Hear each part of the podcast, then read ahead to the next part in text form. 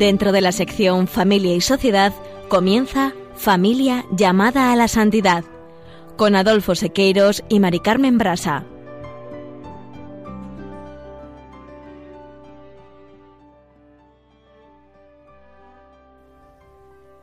Muy buenas tardes, queridos oyentes de Radio María y Familia Radio María. Bienvenidos un jueves más al programa Familia llamada a la Santidad. Muy buenas tardes, queridos oyentes. Con alegría compartimos esta tarde este programa de Familia llamada a la Santidad.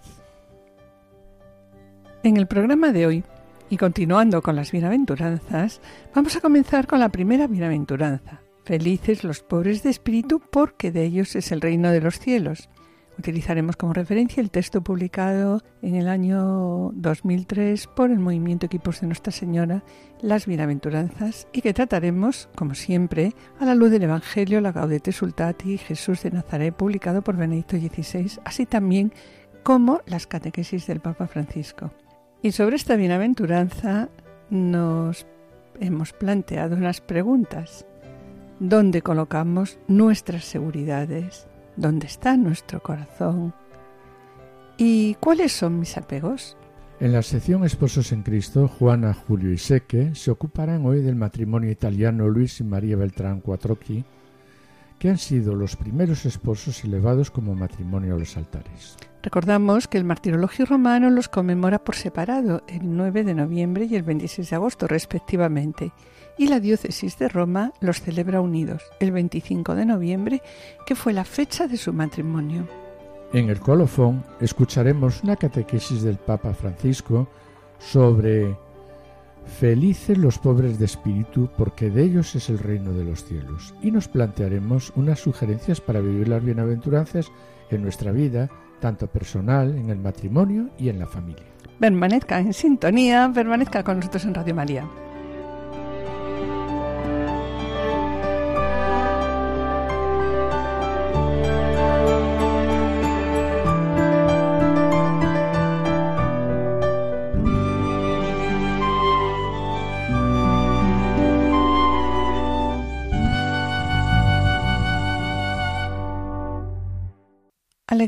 Y regocijaos, dice Jesús a los que son perseguidos o humillados por su causa. El Señor lo pide todo, y lo que ofrece es la verdadera vida, la felicidad para la cual fuimos creados. Él nos quiere, dice aquí, santos, y no espera que nos conformemos con una existencia mediocre, aguada o licuada. En realidad, desde las primeras páginas de la Biblia está presente, de diversas maneras, la llamada a la santidad, y así se lo proponía el Señor a Abraham, camina en mi presencia y sé perfecto. Bien, mis queridos oyentes, así es como comienza el Papa Francisco la exhortación apostólica Gaudete Sultate sobre la llamada a la santidad en el mundo actual. Y si nos preguntamos, ¿cómo se hace para llegar a ser un buen cristiano? La respuesta es sencilla, dice la exhortación. Es necesario hacer cada uno a su modo lo que dice Jesús en el Sermón de las Bienaventuranzas. Y recordamos que a la palabra bienaventurados hemos dedicado todo el programa anterior. No obstante, es bueno hacerse eco de lo que dice la exhortación cuando define que la palabra feliz o bienaventurado pasa a ser sinónimo de santo, porque expresa que la persona que es fiel a Dios y vive su palabra alcanza en la entrega de sí la verdadera dicha. Vemos también cómo esta palabra va muy a contracorriente con lo que se hace en la sociedad. Si bien el mensaje de Jesús nos atrae, en realidad el mundo pues nos lleva hacia otro estilo de vida. Porque las bienaventuranzas de ninguna manera son algo superficial, ¿verdad? Sí, claro. al contrario, ¿verdad? Ya que solo podemos vivirlas si el Espíritu Santo nos libera de la debilidad. ¿De qué debilidad? De nuestro egoísmo, de nuestra comodidad y del orgullo. En el programa de hoy volvamos a escuchar a Jesús y permitámosle que nos golpee con sus palabras, que nos desafíe, que nos interpele a un cambio real de vida. De otro modo, la santidad será solo palabras. Y sobre felices los pobres de espíritu, porque de ellos es el reino de los cielos, la Gaudete Sultate plantea que el Evangelio nos invita a ver y a preguntarnos ¿Dónde colocamos la seguridad de nuestra vida? ¿Dónde están nuestros apegos también? Porque normalmente la persona rica se siente segura con sus riquezas y cree que cuando está en riesgo, cuando están en riesgo, ¿no? sus riquezas, todo el sentido de su vida en la tierra pues se desmorona. Jesús mismo nos lo dijo en la parábola del rico insensato de ese hombre que seguro que como necio pues no pensaba que podía morir ese mismo día. Y para recordarla voy a leer esta parábola. En esta parábola Jesús les dice, mirad, guardaos de toda clase de codicia, pues aunque uno ande sobrado, su vida no depende de sus bienes. Y les propuso entonces una parábola a sus discípulos. Las tierras de un hombre rico produjeron una gran cosecha.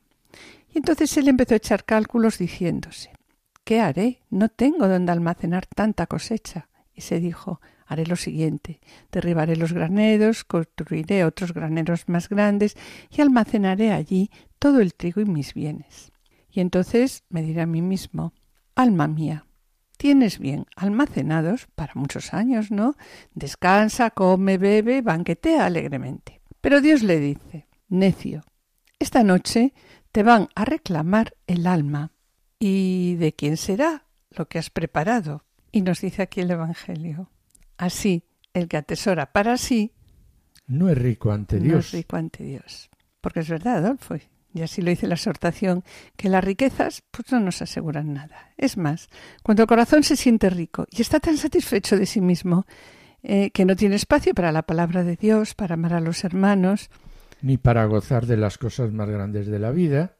Sí, claro. Y por eso Jesús, pues, ¿qué hace? Llama felices a los pobres de espíritu que tienen el corazón pobre, donde puede entrar el Señor con su constante novedad, con su constante llamada. Sí, y en la Gaudete Sultate se recuerda que esta pobreza de espíritu está muy relacionada con aquella santa indiferencia que nos proponía San Ignacio Loyola, ¿no? Sí, en la cual pues alcanzamos una gran libertad interior. Y también aquí Francisco destaca las palabras de Lucas, que no hablan de una pobreza de espíritu, como nos lo comenta Mateo, sino habla de ser pobre a secas. Y así pues nos invita Lucas también a una existencia como muy austera y despojada. Y de ese modo pues nos convoca a compartir la vida también aquí con los más necesitados, la vida que llevaron los apóstoles y, y en definitiva pues a configurar a configurarnos ¿no? con Jesús que siendo rico se hizo pobre. Y por tanto queremos mencionar cómo finaliza aquí la Gaudete Exultate diciendo que ser pobre, en el corazón, esto es, esto es la santidad. Bien, pues sobre ello vamos a escuchar ahora Felices los pobres de espíritu. Felices los pobres de espíritu, porque de ellos es el reino de los cielos. Felices los mansos de corazón porque ellos poseerán la tierra. Y felices los que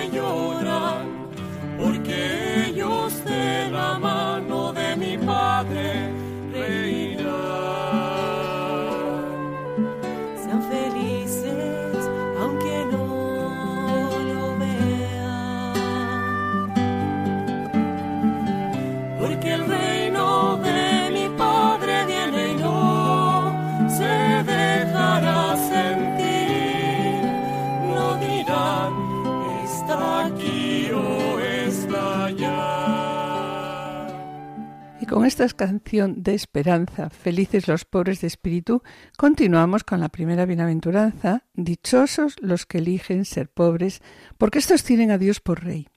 Eh, en el texto, las bienaventuranzas publicadas, publicado por equipos de Nuestra Señora, nos dice que la verdad es que nadie empezaría un discurso programático declarando dichosos o bienaventurados también a los pobres, porque si se trata de conseguir seguidores, ¿no? La exaltación de la pobreza los, los espantaría.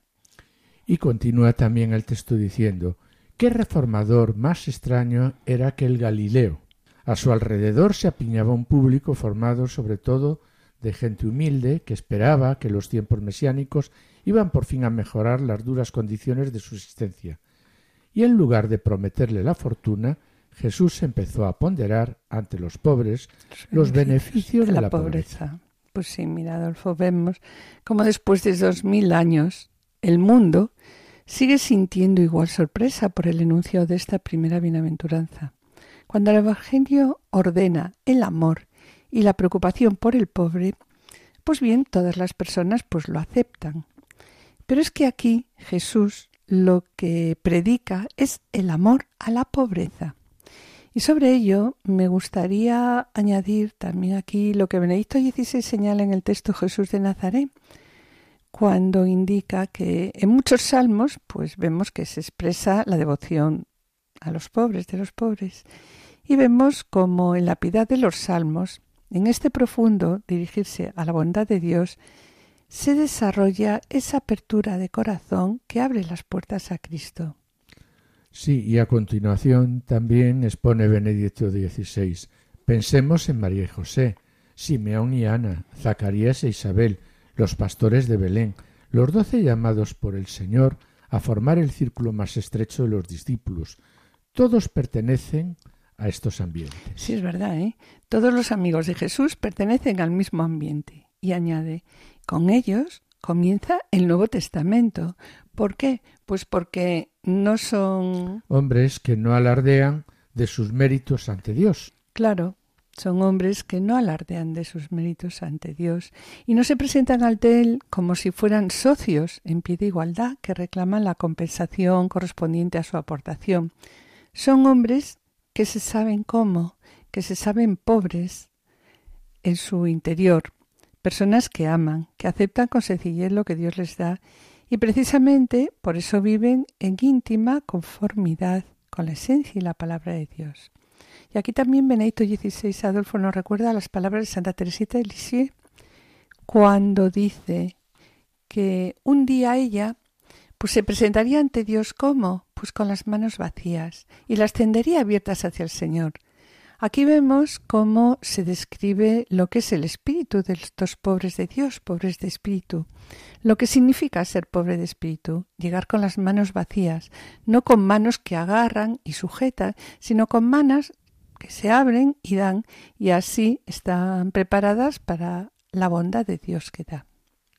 Por tanto, Mari Carmen, estando así las cosas, no hay contradicción alguna entre Mateo, que habla de los pobres de espíritu, y Lucas, según el cual el Señor se dirige simplemente a los pobres. Sí, sobre ello, y volviendo al texto publicado por equipos de Nuestra Señora, sobre la primera bienaventuranza, eh, se plantea aquí este texto pues una pregunta que seguro que más de una vez os la han hecho, os la habéis hecho a vosotros mismos, ¿no?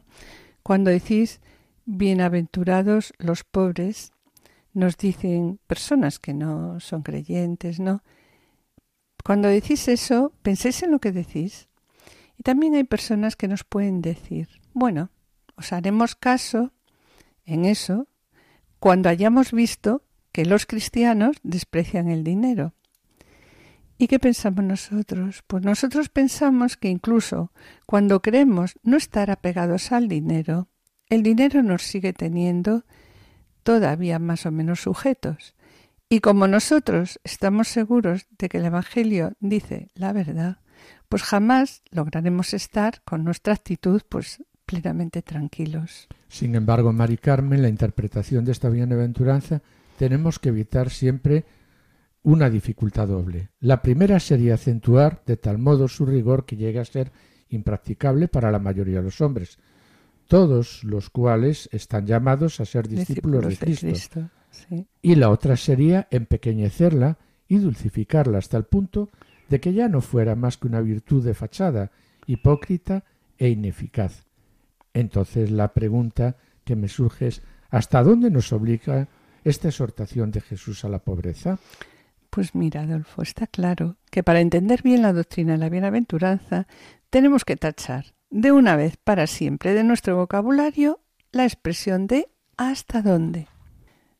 Porque realmente Jesús no se limitó a proclamar las bienaventuranzas, sino que las vivió. En cada página del Evangelio, en su palabra, en su vida, en sus hechos y sobre todo en su muerte, aparecen en su plenitud cada una de ellas. De ahí que muchas veces nos preguntemos hasta qué punto y en qué grado me obligan a mí las bienaventuranzas.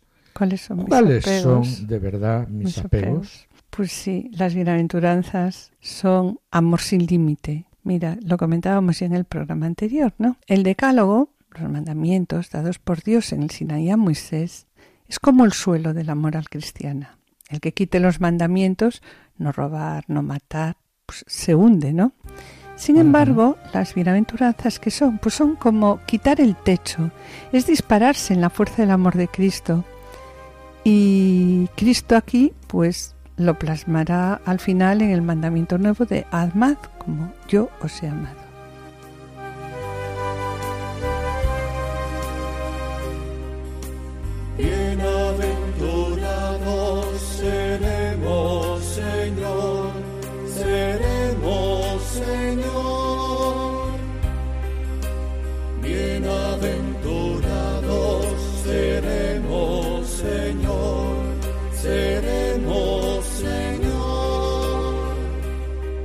Seréis bienaventurados los desprendidos de la tierra. Seréis bienaventurados porque tendréis el cielo. Seréis bienaventurados los que tenéis alma sencilla. Seréis bienaventurados, vuestra será la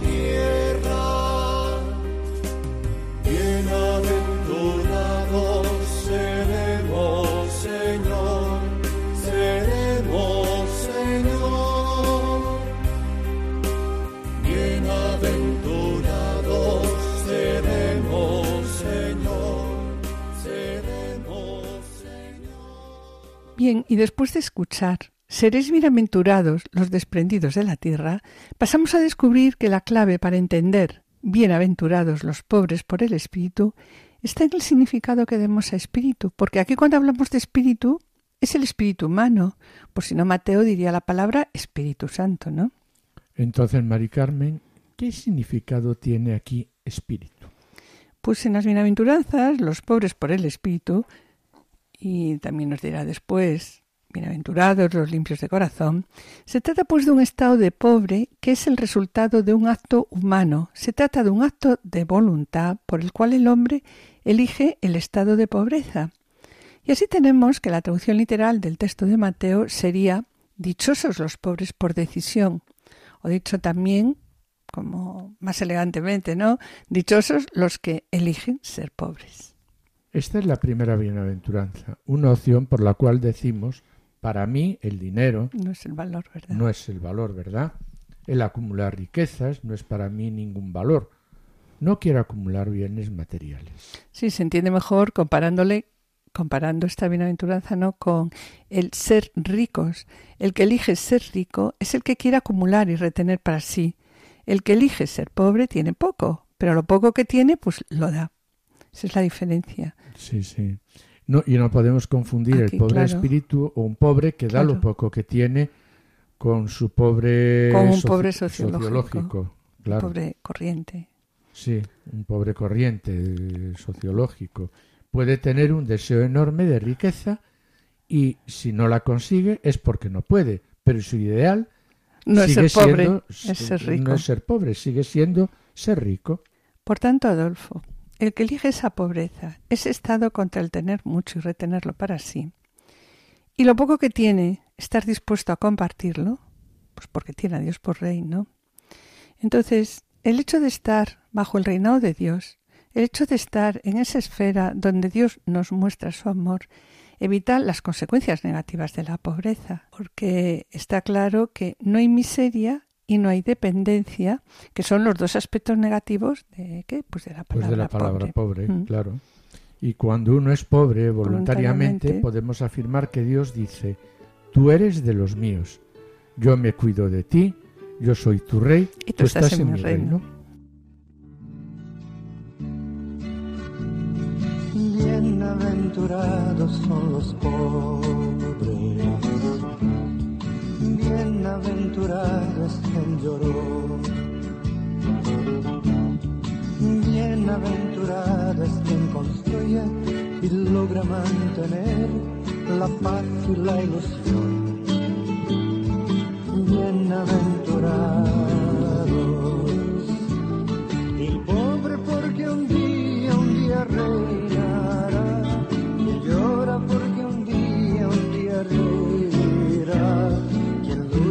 por la paz porque la encontrará.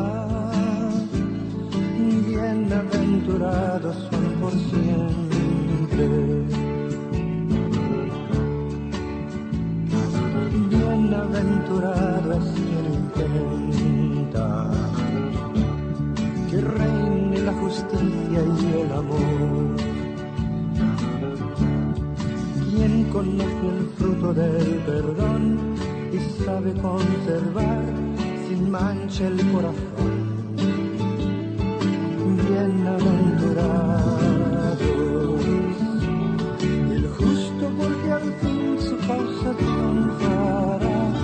El hombre que perdona pues convencerá los corazones limpios pues verán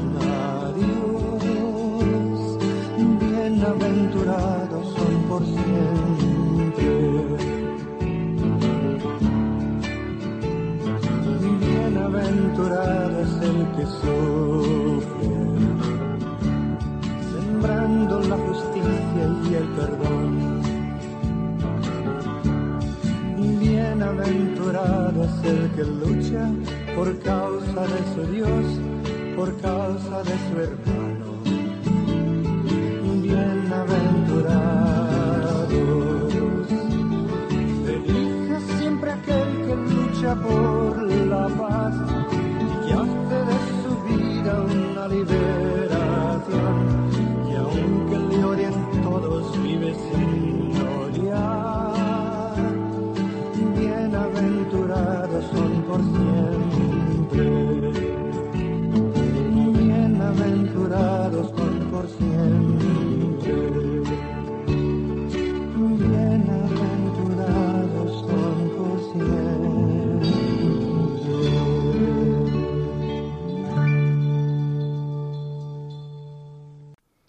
Profundizando un poco más, vemos tres explicaciones de Jesús en la bienaventuranza.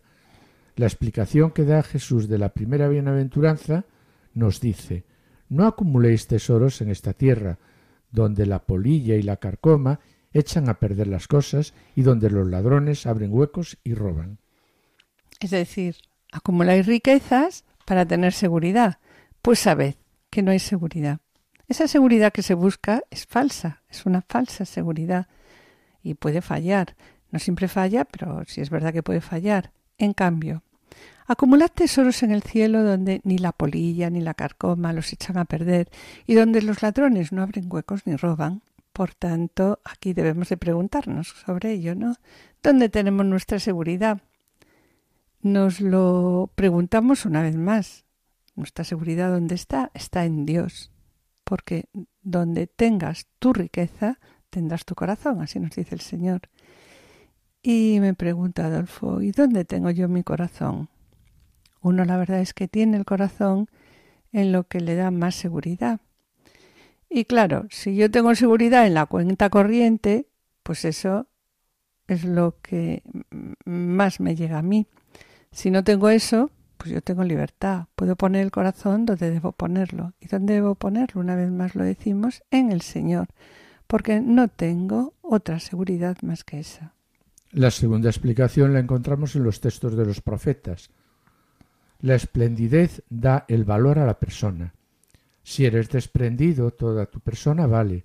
En cambio, si eres tacaño, toda tu persona es miserable. Vemos como lo de lo que se está tratando mm, Es el dinero. dine- de- hablando Es es hablar dinero, y- dinero. Y, es lo que le preocupa. Eh, aquí se pone una contraposición entre el ser generoso y el ser tacaño. ¿Qué es lo que da valor a la persona? El ser generoso, el ser espléndido y en cambio el ser tacaño es la miseria de la persona. De manera que ¿En qué consiste ser pobre? Además de en no tener mucho, en ser generoso, ser espléndido, ser desprendido, saber compartir. Porque está claro que vemos, tomando como modelo a los discípulos, vemos cómo los discípulos de Jesús renuncian a que el valor del dinero sea el objetivo de su vida, sea el ídolo de su vida, de la necesidad de ser desprendido y estar dispuesto a ayudar a los demás. Como conclusión, lo que nos pide esta bienaventuranza, eh, primero una vida modesta y en segundo lugar una disposición a compartir. Por tanto, Mari Carmen, estos son los, los, rasgos de esta pobreza por la que se opta en la primera bienaventuranza, destacando que, pues, nadie puede estar al servicio de dos amos, porque aborrecerá a uno y querrá al otro, o bien se apegará a uno y despreciar al otro. De ahí que no se puede servir a Dios y al dinero. Vemos también cómo esa tercera explicación pues va al fondo de la cuestión. No se puede tener dos amos, nos dice, dos señores. La antigua idolatría de elegir a los falsos dioses se ha concretado en tiempos del Evangelio en que el falso dios, el que tiraniza a la humanidad, ¿cuál es? Pues el dinero. Hay que renunciar al falso dios, ¿para qué? Para ser felices, felices pues con el único Dios verdadero. Y así explica Jesús lo que significa ser pobre, porque ser pobre es optar por lo que ahora llamaríamos pues también un nivel de vida modesto y dentro de lo que uno tiene pues ser desprendido y estar dispuesto a dar y ayudar. Cuántas palabras, cuántos deseos, cuántos esfuerzos por un mundo mejor, un mundo fiel al Evangelio que está en la mente pero no en el corazón. Juntos cambiaremos el mundo este año. Si nos unimos, si nos amamos, si a todos damos la paz. Recordemos que en el programa anterior hemos visto que cada bienaventuranza está compuesta por tres partes. Primero está siempre la palabra bienaventurados. Luego viene la situación en la que se encuentran los bienaventurados, en este caso la pobreza de espíritu. Y finalmente está el motivo de la bienaventuranza introducido por la conjunción porque. Bienaventurados sean estos porque, bienaventurados sean aquellos porque. Y a continuación Jesús destaca que la razón de la dicha no es la situación actual, sino la nueva condición que los bienaventurados reciben como regalo de Dios. Y de aquí cuando nos dice, bienaventurados los pobres de espíritu, porque de ellos es el reino de los cielos. Y vemos cómo en este tercer elemento pues está la razón de la felicidad, porque de ellos es el reino de los cielos, porque tienen a Dios por rey. Son dichosos porque tienen a Dios por rey, ya que si uno sencillamente optase por no tener nada, no tendría no, no tendría la posibilidad, no podría ser dichoso, porque sería una situación de inferioridad, de miseria y de dependencia. Y por otro lado, vemos como todas las bienaventuranzas están en plural, es decir, Jesús está hablando a, todos los cristianos, no se dirige a una persona en, concreto solo. Dichosos los que eligen ser pobres porque sostienen a Dios por rey. Queridos oyentes y familia Radio María, estamos en el programa Familia llamada a la Santidad, dirigido por Adolfo Sequeiros y quien les habla, Mari Carmen Brasa. Finalizamos esta primera sección y antes de iniciar la segunda, quisiéramos adelantarles que en el colofón presentaremos unas palabras del Papa Francisco sobre Dichosos los que eligen ser pobres, porque sostienen a Dios por Rey, y unas sugerencias para vivir las bienaventuranzas a lo largo del mes. Y a continuación, damos paso al espacio Esposos en Cristo, en el que nuestros colaboradores, Juana Julise, que presentarán la vida de los esposos, Luis y María Beltrán Cuatroqui, cuya fiesta se celebrará como matrimonio santo el próximo 25 de noviembre, que fue la fecha de su matrimonio. No os perdáis su ejemplo de vida. Permaneced al escucha.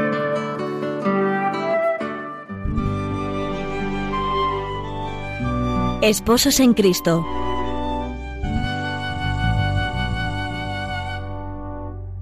Queridos amigos de Radio María, en esta sección del programa nos ocupamos hoy de un matrimonio italiano especialmente destacado. Se trata de Luis y María Beltrame Quattrocchi, que constituyen el primer matrimonio elevado como tal a los altares. Efectivamente, San Juan Pablo II, que tanto protegió y protege desde el cielo a las familias, beatificó a este matrimonio el 21 de octubre de 2001.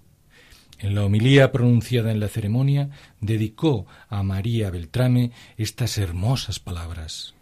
En una vida sencilla y ordinaria supo confesar a Cristo generosa y admirablemente, en todas las circunstancias de su vida, en la condición de esposa, madre y apóstol, dejando con naturalidad que Dios se transparentase en ella. Su mensaje es bien claro para las madres, esposas y educadores.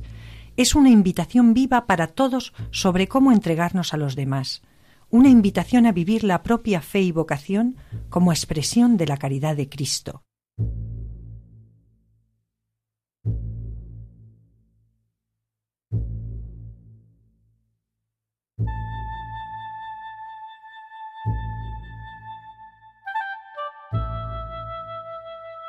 De su esposo Luis afirmó, espléndido ejemplo de dedicación familiar y profesional, supo corresponder fielmente al proyecto de Dios sobre él, fundando su vida sobre los valores de la fe cristiana.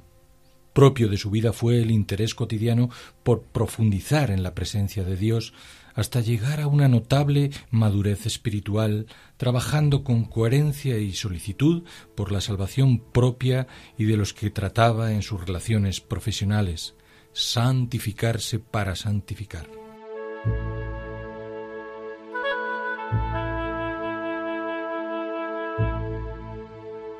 Pues bien, con la brevedad que impone el tiempo, esbocemos algunos momentos de la vida de estos admirables esposos. Luis nació en Catania, en el año 1880. En los primeros años vivió con sus padres allí y con sus tres hermanos, pero hacia 1889 se traslada a Roma para vivir con sus tíos, que no tenían descendencia y disfrutaban de una situación económica más acomodada. Siendo estudiante de la Facultad de Derecho, conoce a María Corsini, cuatro años más joven que Luis. María, hija de un capitán del ejército real, estudió con las hermanas de San José de Cluny y más tarde obtuvo un título en estudios de dirección y contabilidad. Cuando Luis termina la carrera y consigue un puesto administrativo, se casan, es ya noviembre de 1905. De su unión nacerán cuatro hijos, los tres primeros con edades muy próximas. Unos años después, cuando llega el cuarto embarazo, se presentan dificultades.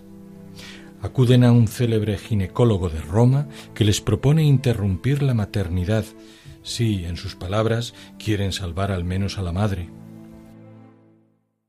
María y Luis rechazan categóricamente el aborto y se abandonan a la voluntad de Dios, voluntad que se manifestó en que María vivió 51 años más y la niña que nació, Enriqueta, llegó a cumplir 98 años. En 1909, el esposo obtiene un alto cargo en la administración judicial, un ambiente poco propicio a la fe y donde, sin embargo, ejercita su apostolado cristiano y recoge sus frutos gracias a la profunda bondad que tiene al tratar con todos. Participa como voluntario también en asociaciones católicas y ejerce una importante labor en la Asociación Scout Católica Italiana. María, por su parte, mm, está especialmente dotada para las disciplinas literarias. Por ello, cuando tiene la necesidad de compartir sus reflexiones y sentimientos sobre la educación y la familia cristiana, lo hará en ensayos de gran fuerza y sensibilidad. La vida para ella era servicio a los demás, entregar la riqueza interior que venía de Dios dar la vida espiritual a todos los que nos rodean.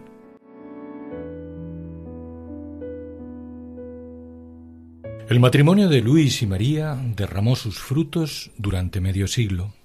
Ella escribió sus experiencias en un libro excepcional titulado La urdimbre y la trama, radiografía de un matrimonio, en el que muestra cómo la fe en Dios y el amor al amado se unifican.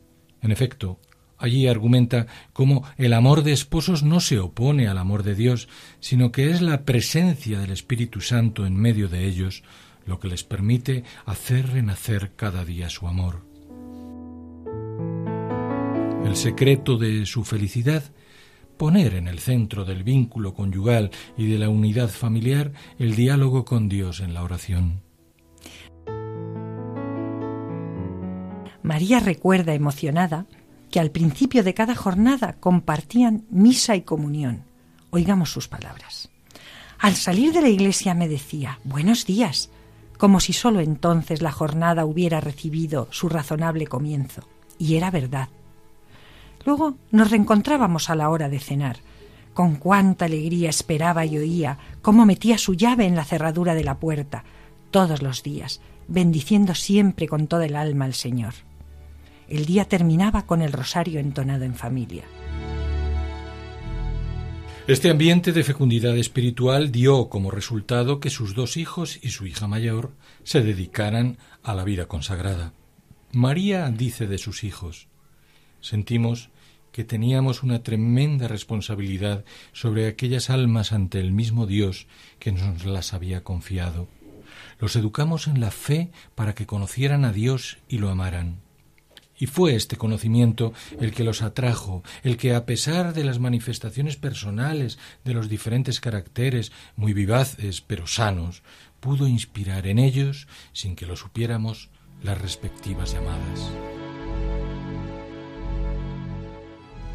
Y es que ambos esposos entienden la vida como servicio amoroso a los demás y transmiten a sus hijos el testimonio de una fe auténticamente vivida.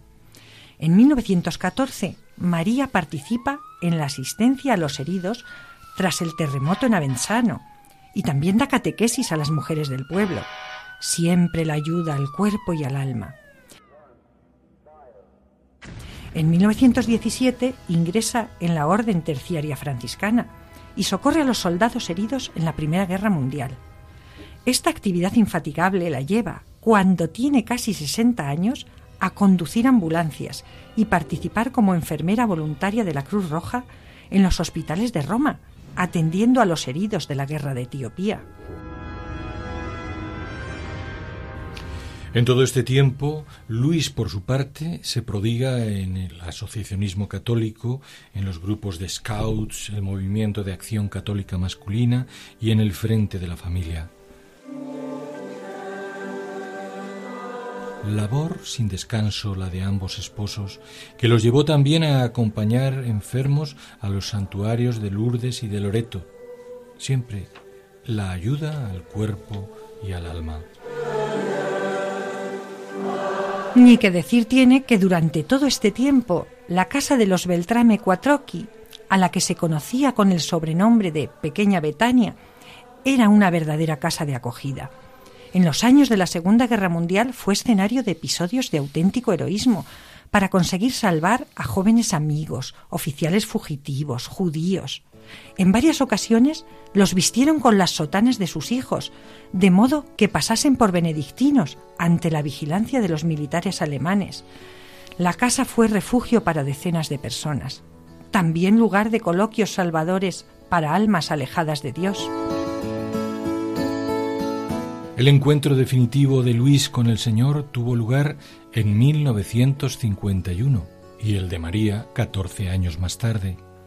Es indudable que ambos supieron enriquecerse con la palabra de Dios y el testimonio de los santos para vivir en forma extraordinaria una vida ordinaria hecha de entrega amorosa en el matrimonio, en la familia, en el trabajo, en las comunidades en los momentos de alegría y en los de peligros y dificultades. Vida que bien puede resumirse en estas palabras de María, que transparentan el gozo del matrimonio cristiano como escalera hacia la santidad. Dice, así es el matrimonio, así solamente, para poder obtener un resultado válido que por sí mismo sea premio y fruto de bien, hilo por hilo, entretejidos en Dios, el uno con el otro, sin solución de continuidad, nunca, hasta la eternidad.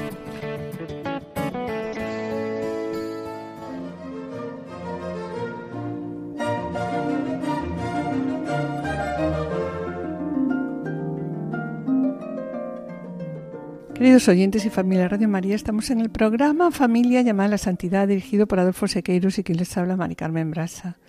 Les recordamos que pueden ponerse en contacto con nosotros a través del correo familia llamada la santidad o enviando un correo postal a la dirección de Radio María, Paseo de Lanceros 2, primera planta, 28024 Madrid, indicando el nombre del programa, Familia llamada a la Santidad. Para solicitar este programa deberán dirigirse ustedes al teléfono de atención al oyente 91 822 8010. Y también pues pueden escuchar nuestro programa a través de podcast entrando en la página web de Radio María www.radiomaria.es y descargarlo en su ordenador para archivarlo escucharlo a la hora que ustedes deseen.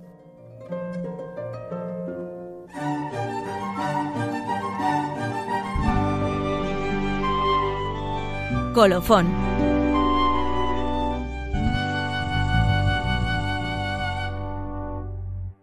En esta última parte del programa vamos a hacernos eco de la catequesis del 5 de febrero del 2020 publicado por Francisco, por el Papa Francisco. Bienaventurados los pobres de espíritu. Y dice así: Jesús proclama su camino hacia la felicidad con un anuncio paradójico. Bienaventurados los pobres de espíritu, porque de ellos es el reino de los cielos. Y aquí nos dice el Papa, este es un camino sorprendente y un extraño objeto de bienaventuranza, la pobreza. Aquí Francisco de nuevo se pregunta, ¿Qué se entiende por pobres? Sí, dice, si Mateo usara solo esta palabra, entonces significaría simplemente un tema económico, es decir, indicaría a las personas que tienen pocos o ningún medio de, sustento, y necesitan ayuda de los demás. Pero en el Evangelio de Mateo, la a diferencia de Lucas, habla de los pobres de espíritu. ¿Y esto qué quiere decir? Sí, aquí lo matiza bastante bien Francisco. Dice, el espíritu, según la Biblia, es el soplo de vida que Dios comunicó a Adán. Es la dimensión espiritual, la dimensión más íntima, aquella que nos hace personas humanas, el núcleo profundo de nuestro ser.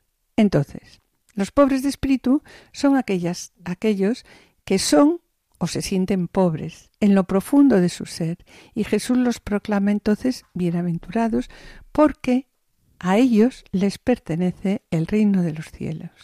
¿Cuántas veces se nos ha dicho lo contrario? Es necesario ser algo en la vida, ser alguien. Es necesario hacerse con un nombre. Si yo tengo que ser alguien, entro en competición con los demás y vivo con la preocupación obsesiva. ¿Por qué? Pues por mi ego. Hmm. Y continúa diciendo Francisco. Pero qué mal se vive si se rechazan los propios límites. Se vive mal. No se digiere. El límite está ahí. Las personas orgullosas no, suelen pedir ayuda, ¿no? Porque también tienen que mostrarse autosuficientes. ¿Y cuántos de ellos tienen necesidad de ayuda?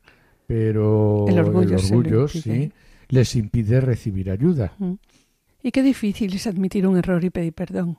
Cuando yo doy un consejo a los nuevos esposos, dice Francisco, me dicen cómo llevan adelante pues, su matrimonio y me preguntan cómo deben llevarlo, ¿no? Y yo les digo, pues existen tres palabras mágicas, permiso, gracias y perdón. Estas palabras son palabras que vienen de la pobreza de espíritu.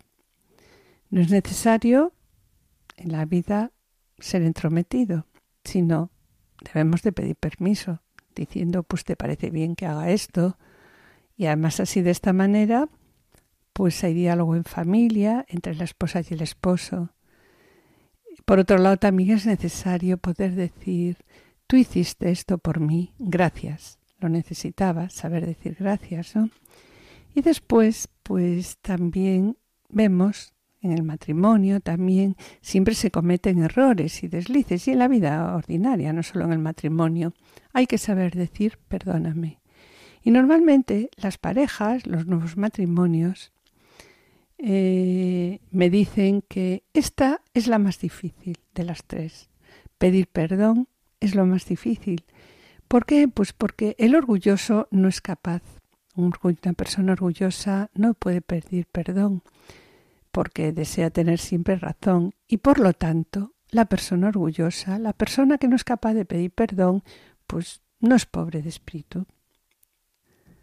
Por otro lado, pues vemos que el Señor nunca se cansa de perdonar, de perdonarnos. Somos nosotros, desafortunadamente, quienes nos cansamos de pedir perdón. El cansancio de pedir perdón, pues es pues una, nos dice aquí el Papa, una fe enfermedad. ¿Y por qué es difícil pedir perdón? Porque humilla nuestra imagen hipócrita y sin embargo vivir buscando ocultar las propias carencias es cansado y angustioso. Sí, y dice Francisco, Jesucristo nos dice, ser pobres es una ocasión de gracia y nos muestra la salida a esta fatiga. Nos da el derecho de ser pobres de espíritu, porque este es el camino del reino de Dios. Pero hay que destacar, Adolfo, algo fundamental. Dice también, no debemos transformarnos para convertirnos en pobres de espíritu. No debemos realizar ninguna transformación, porque realmente ya somos pobres de espíritu. O más claro, somos unos pobrecillos en el espíritu, tenemos necesidad de todo, somos por tanto pobres de espíritu. Sugerencias para vivir las bienaventuranzas. En esta última parte del programa nos toca tratar a lo largo del mes, pensar y hablar entre nosotros sobre todo lo dicho. Por tanto, vamos a cuestionarnos en casa, en familia o en el matrimonio sobre la pobreza y la austeridad con las siguientes preguntas. Nos hace felices la pobreza. La austeridad da un estilo a nuestra vida de matrimonio y a nuestra vida de familia.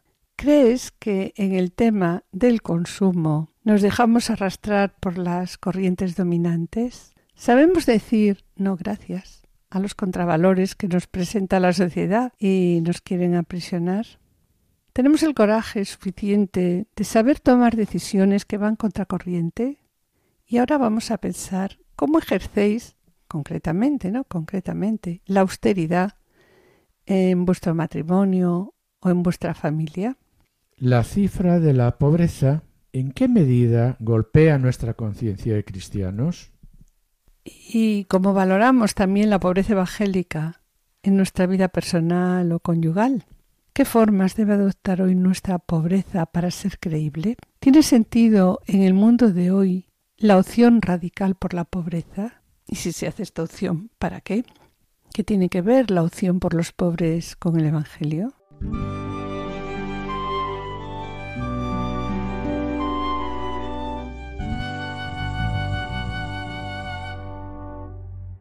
Bien, y después de haber reflexionado sobre lo que acabamos de comentar, vamos a proponer como propósito para el mes, en primer lugar, hacer una lista, una lista de 10 cosas que consideramos superfluas en nuestra vida, ¿no? Analiza una o dos en profundidad. Considerarlas superfluas debería obligarte a desprenderte de ellas. Infórmate y toma contacto con las obras asistenciales que existan en tu parroquia se trata también de definir aquello que debe ser el estilo de vida de un cristiano que realmente se solidariza con la causa de los pobres y vive en consecuencia. Y una última pregunta, ¿qué podríamos hacer como matrimonio?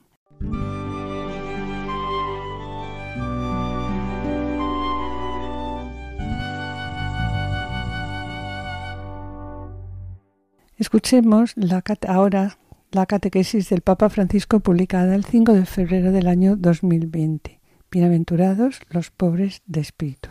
De esta catequesis me quedaría con las palabras humildad y oración, cuando dice Francisco que el camino al reino de los cielos se encuentra en la humildad y en la oración, porque nos ponemos delante de Dios y le pedimos que venga en nuestro auxilio, que no tarde en socorrernos y que manifieste su potencia en el perdón y la misericordia. Y es ahí donde Jesús ha manifestado la fuerza de Dios, no en el poder humano, en tener o aparentar, sino en el testimonio de un amor que es capaz de dar la vida y la verdadera libertad. Queridos hermanos y hermanas, en esta catequesis comenzamos con la primera de las bienaventuranzas. Dichosos los pobres de espíritu, porque de ellos es el reino de los cielos. San Mateo no se conforma con decir pobre dando al término un sentido puramente económico material, sino que dice pobre en el espíritu, es decir, pobre en lo más íntimo y profundo, allí donde todos debemos reconocernos incompletos y vulnerables por mucho que nos esforcemos. Paradójicamente es ahí donde está nuestra felicidad, nuestra bienaventuranza, pues negar esta realidad nos lleva por caminos de oscuridad, a odiar y odiarnos a causa de nuestros límites, a tratar de ocultarlos, a buscar con desesperación ser alguien, ser más todavía. Ser pobres nos libera del orgullo, del exigirnos ser autosuficientes y nos da derecho a pedir ayuda, a pedir perdón. Tan difícil pedir perdón. Nos, nos abre el camino del reino de los cielos. En la humildad, en la oración, encontramos este camino. Nos ponemos delante de Dios y le pedimos que venga en nuestro auxilio, que no tarde en socorrernos, que manifieste su potencia en el perdón y la misericordia. Es ahí donde Jesús ha manifestado la fuerza de Dios, no en el poder humano, en tener o aparentar, sino en el testimonio de un amor que es capaz de dar la vida y la verdadera libertad.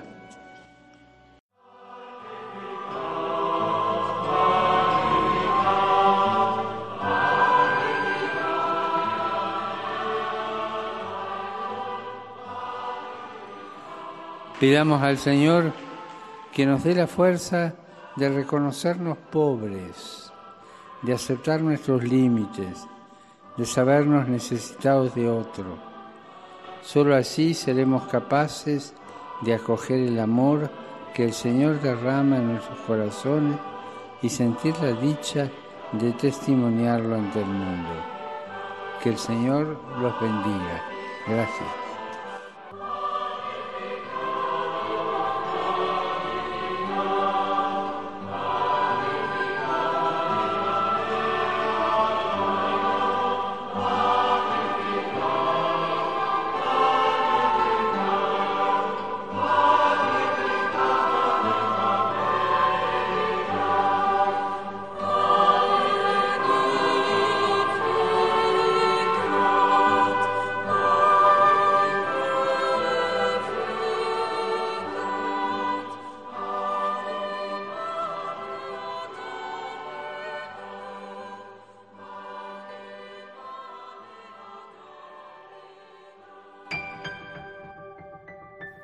Mis queridos oyentes, con pena tenemos que despedirnos. En el programa de hoy comenzamos con la primera bienaventuranza, felices los pobres de espíritu, porque de ellos el reino de los cielos. Hemos utilizado como referencia el texto publicado por el movimiento Equipos de Nuestra Señora, las bienaventuranzas, y a la luz, como siempre, del Evangelio Gaudete Sultate Jesús de Nazaret, publicado por Benedicto XVI, y las catequesis del Papa Francisco. Sobre ello nos hemos planteado unas preguntas dónde colocamos nuestras seguridades y dónde está nuestro corazón. En la sección Esposos en Cristo, Juana Luis Seque se han ocupado hoy del matrimonio italiano Luis y María Beltrán Quattrocchi, que han sido los primeros esposos elevados al matrimonio eh, como matrimonio a los altares y cuya fiesta se celebrará el próximo 25 de noviembre. En el colofón hemos escuchado unas catequesis del Papa Francisco y hemos propuesto unas sugerencias para vivir las bienaventuranzas en nuestra vida personal, en el matrimonio y en la familia. Y yo espero seguir con ustedes el próximo martes a las 17 horas en el programa médico para que tengan vida con la doctora Sirven. Damos gracias a los asistentes de control de sonido por su ayuda y esperamos estar de nuevo con ustedes los dos juntos el jueves dentro de dos semanas a esta misma hora. Muchas gracias por su atención, hasta la próxima audición y que el Señor les bendiga. A continuación damos paso al programa Voluntarios, no se lo pierdan, permanezcan a la escucha, permanezcan con nosotros en Radio. Han escuchado Familia llamada a la santidad con Adolfo Sequeiros y Mari Carmen Brasa.